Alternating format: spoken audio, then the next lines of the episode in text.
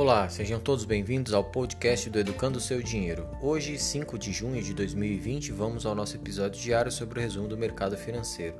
Antes, nos ajudem compartilhando em suas redes sociais nosso podcast aqui no Spotify.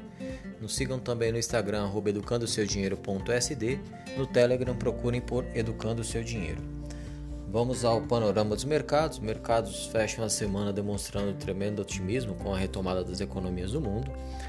A semana foi bem altista aí para as bolsas mundo afora, né? Aqui no Brasil é a terceira melhor semana pós-carnaval. Ah, hoje o principal dado para os mercados saiu do, do mercado americano, né, no caso dos Estados Unidos. Ah, por lá saiu o relatório de emprego para o mês de maio, o payroll, né, o nome do relatório do, do indicador se chama payroll. O dado surpreende bastante os mercados porque houve uma criação de 2 milhões 509 mil vagas de empregos. A estimativa era o fechamento de 8 milhões de vagas de empregos. Então isso demonstra que é, mesmo no início da, da abertura da economia americana, ah, por lá o otimismo impera ah, com força, né? já que muitos empregos foram criados aí. Ah, isso demonstra uma retomada de economia muito interessante pós-Covid. Uh, com isso, a taxa de desemprego nos Estados Unidos uh, ficou em, em 13,3%, a estimativa era de 19,7%. Se a gente for comparar com o mês de abril, a taxa ficou uh, menor 1,4%, já que em abril a taxa de desemprego era de 14,7%. Então, um dado muito bom aí. Isso dá um norteador muito bom para o mês de junho, já que a gente está fechando a primeira semana aí com um dado espetacular da economia americana. Petróleo sobe forte no dia de hoje, já que a reunião da OPEP mais deve acontecer amanhã, no sábado. Uh, o WTI negociado nos Estados Unidos fechou com alta de 4,87. O Brent negociado em Londres fechou com alta de 5,23. Falar um pouquinho do mercado brasileiro, por aqui o cenário político está uh, de olho aí uh, no empresário Carlos Wizard, atuando na crise da saúde, uh, no caso causada pelo coronavírus, né, o Covid-19, e, e o empresário afirmou que a recontagem de casos no país pode ser uma possibilidade, uma vez que o empresário alega haver uma manipulação dos números pelos estados, basicamente no interesse de que o governo federal repasse mais verbas para os estados. É, vamos ver o, o, desenrolar dessa história aí, já que isso é uma, uma. Se isso realmente aconteceu, né, é algo muito sério numa crise de saúde.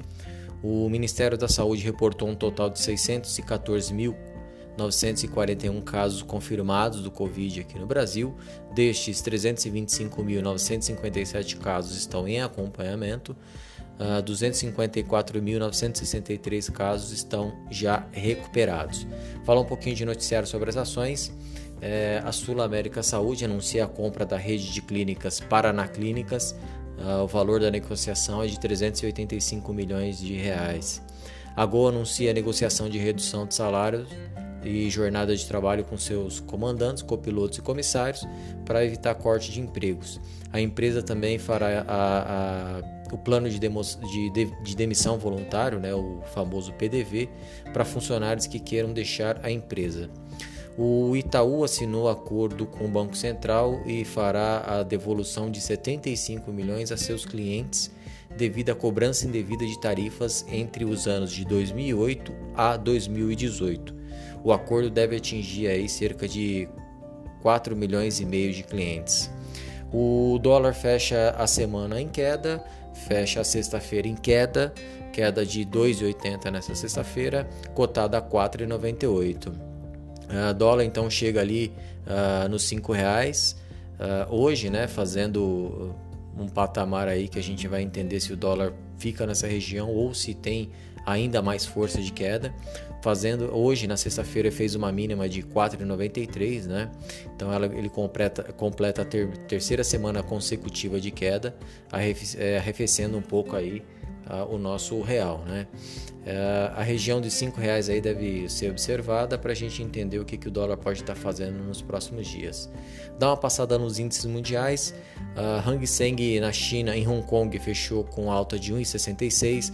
Xangai fechou com alta de 0,40, Nikkei alta de 0,74, DAX alta de 3,36, Londres alta de 2,25, França alta de 3,71, Espanha alta de 4,40, Itália alta de 2,82 e Portugal leve queda de 0,26. Mercados americanos, Nasdaq alta de 2,06, S&P alta de 2,62, Dow Jones alta de 3,15.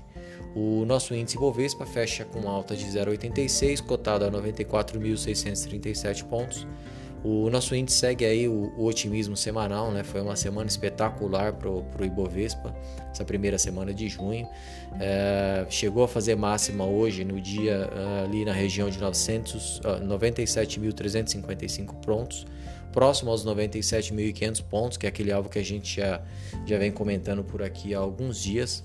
Uh, o Ibovespa faz a sua terceira melhor semana pós-carnaval, né? Que foi a semana uh, que desencadeou toda essa, essa queda por conta da pandemia.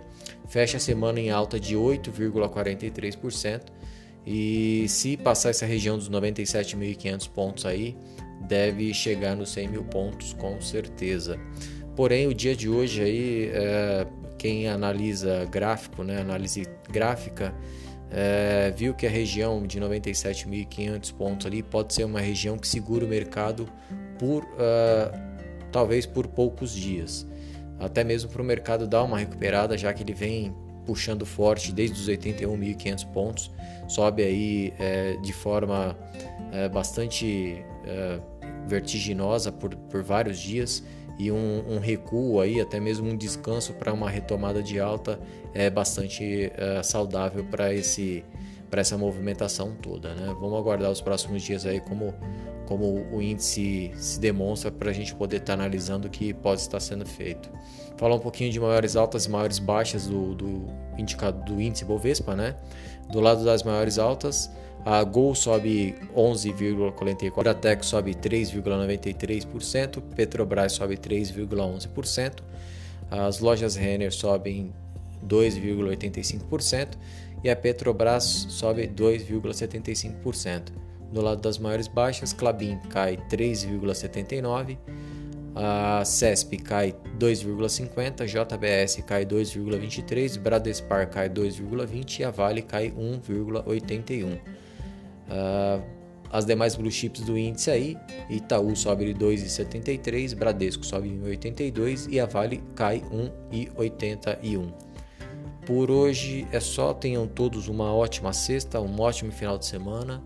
Segunda-feira a gente retorna com mais novidades.